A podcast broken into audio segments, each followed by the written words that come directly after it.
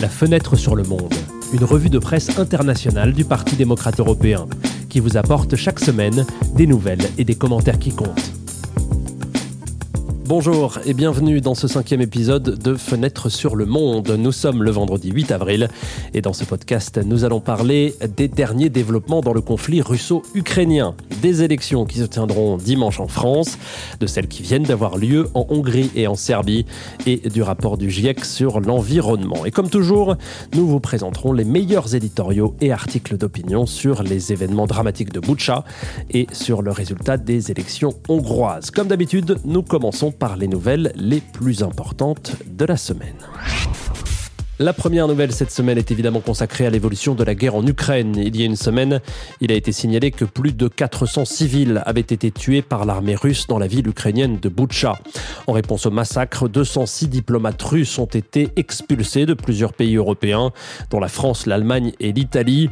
Ceci s'ajoute à ceux qui avaient déjà été expulsés auparavant, portant à 325 leur nombre depuis le début de la guerre. Autre conséquence de la guerre cette semaine, la décision du gouvernement allemand de nationaliser temporairement la filiale allemande de Gazprom. Pour rappel, Gazprom est le producteur et distributeur de gaz russe contrôlé par le Kremlin.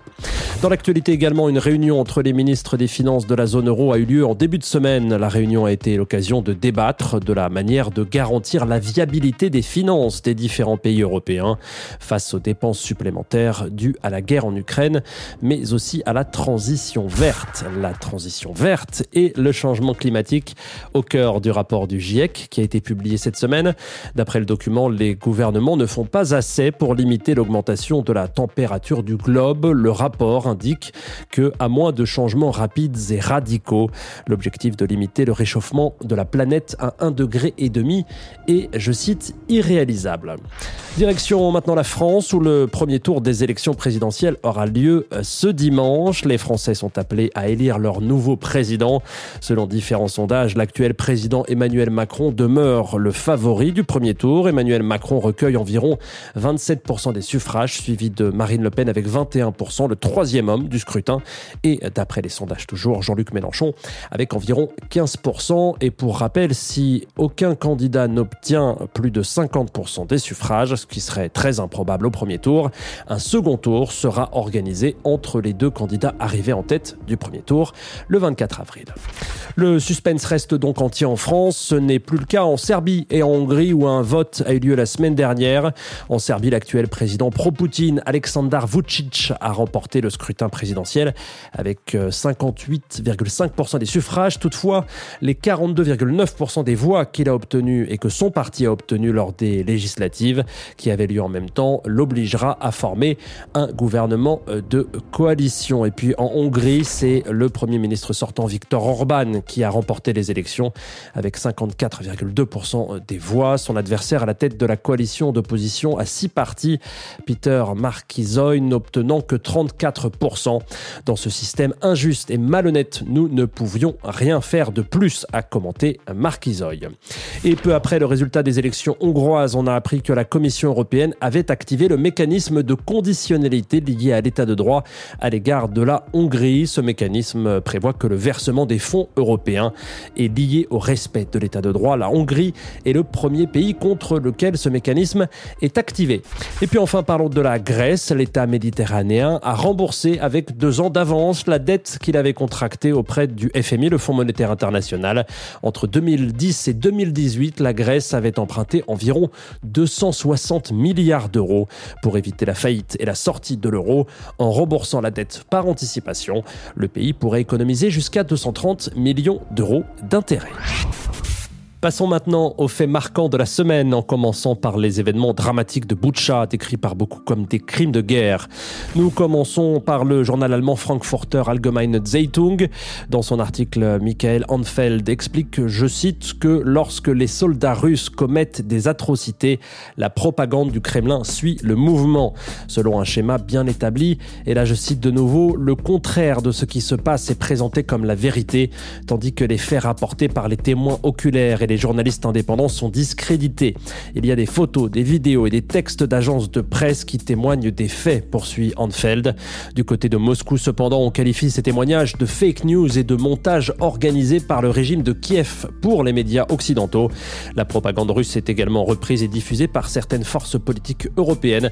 C'est le cas d'un représentant du parti d'extrême droite allemand AFD, selon lequel Boucha est clairement le nouvel incubateur de mensonges. C'est ce qu'on peut lire dans la conclusion de Direction maintenant l'Italie avec le Corriera della Sera. Le journaliste Paolo Giordano explique qu'il est inévitable, après la diffusion de la nouvelle de Bucha, de considérer ce qui se passe en Ukraine comme un crime de guerre. Selon Giordano, je cite, nous laissons un peuple que nous sentons proche de nous qui a besoin d'être aidé être envahi et massacré. Si les crimes commis jusqu'à présent en Ukraine ont eu lieu dans des endroits partiellement hors du cône, et là je cite, de lumière de l'information, donc moins protégés, maintenant il existe des preuves de crimes contre l'humanité commis en Ukraine par les Russes. Face à ce qui se passe, dit-il, nous devons nous demander si nous en faisons vraiment assez pour soutenir le peuple ukrainien et euh, ne, ne nous laissons pas abuser par la propagande du Kremlin, demande Giordano en conclusion, car et là je cite encore, si Mariupol ne suffisait pas, il y a maintenant Boucha. Les événements de Boucha sont également suivis avec inquiétude de l'autre côté de l'Atlantique. Pour preuve, cet éditorial du Boston Globe pour la rédaction du journal américain, les atrocités commises à Boucha appellent une réponse des États-Unis et du monde entier pour arrêter la machine de guerre de Poutine. Ce dont le monde est témoin de ses propres yeux ressemble de plus en plus à un génocide en temps réel, disent les éditorialistes. Le soutien de guerre apporté jusqu'à présent à l'Ukraine doit continuer à être la priorité de l'Europe et des États-Unis, poursuivent-ils, mais pour la rédaction du journal, il est aussi essentiel d'arrêter la machine de guerre russe.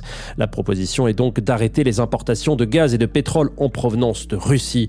Cela priverait le pays envahisseur du flux constant d'argent avec lequel il finance son effort de guerre. Tout sacrifice que nous sommes appelés à faire est bien peu de choses comparé à ce que le peuple ukrainien fait au quotidien, conclut l'éditorial. La deuxième série d'approfondissements cette semaine est consacrée aux résultats des élections hongroises, avec un premier éditorial issu du journal français Les Échos. La journaliste Sabine Delanglade note que la proximité de Viktor Orban avec Poutine n'a en rien affecté le résultat des élections. Les sondages prévoyaient un résultat plus serré entre le parti d'Orban et la coalition des six partis d'opposition, note la journaliste, mais l'union ne fait pas la force, poursuit-elle. En fait, le parti d'Orban a gagné avec environ 53% des voix contre 34% à l'opposition. Monsieur Orban, outre qu'il est le seul euh, dirigeant européen à avoir refusé de remettre des armes aux forces ukrainiennes, n'a jamais condamné ouvertement le président russe. Ça a marché, écrit la journaliste, qui rappelle que 42% des Hongrois début mars accusaient l'Occident d'être responsable de la guerre. Mais il ne faut pas s'étonner de ce résultat. Les chaînes de télévision publique diffusent fréquemment les discours d'Orban, écrit la journaliste. L'adversaire d'Orban, Peter Markizoy, en revanche, n'a eu droit qu'à 5 minutes sur la télévision d'État pendant toute la campagne, conclut l'éditorial. Passons maintenant de la France à l'Espagne et plus précisément aux pages d'El Mundo. Le titre de l'éditorial, La victoire d'Orban remet en question l'identité de l'Union européenne, ne pourrait être plus clair selon la rédaction du journal espagnol. En effet, le triomphe d'un Orban plus eurosceptique que jamais renouvelle les doutes sur son engagement envers les valeurs sur lesquelles l'Union est fondée. À l'appui de cette thèse, les journalistes rappellent que la Cour de justice de l'UE a retenu des fonds à la Hongrie et à la Pologne pour des violations de l'état de droit, euh, comme le refus d'une politique migratoire commune et les politiques à l'encontre des groupes LGBTI+. L'identité de l'Union européenne est en jeu, avertit l'article en conclusion qui souligne que l'Union européenne ne peut tolérer une telle atteinte à ses valeurs fondamentales de respect de la dignité individuelle, de liberté et d'égalité. Pour la dernière analyse approfondie de la journée, nous traversons la Manche et atterrissons dans les pages du journal britannique le Financial Times. Le journaliste Gideon Rashman explique pourquoi la guerre en Ukraine pourrait mettre en difficulté la politique de Viktor Orban.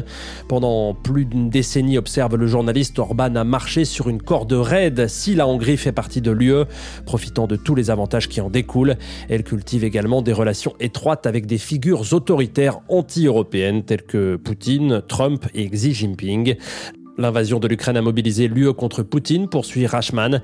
La Pologne, jusqu'à présent alliée de la Hongrie, a également appelé à des sanctions plus sévères contre la Russie. La Hongrie est désormais de plus en plus isolée au sein de l'UE. Cela pourrait être l'occasion, conclut le journaliste, de faire pression sur le gouvernement Orban. Voilà, nous sommes à la fin du cinquième volet de cette revue de presse Fenêtre sur le monde. Avant de vous dire au revoir, nous vous rappelons que ce dimanche, il y aura un vote en France pour élire un nouveau président. Du moins, ce sera le premier tour.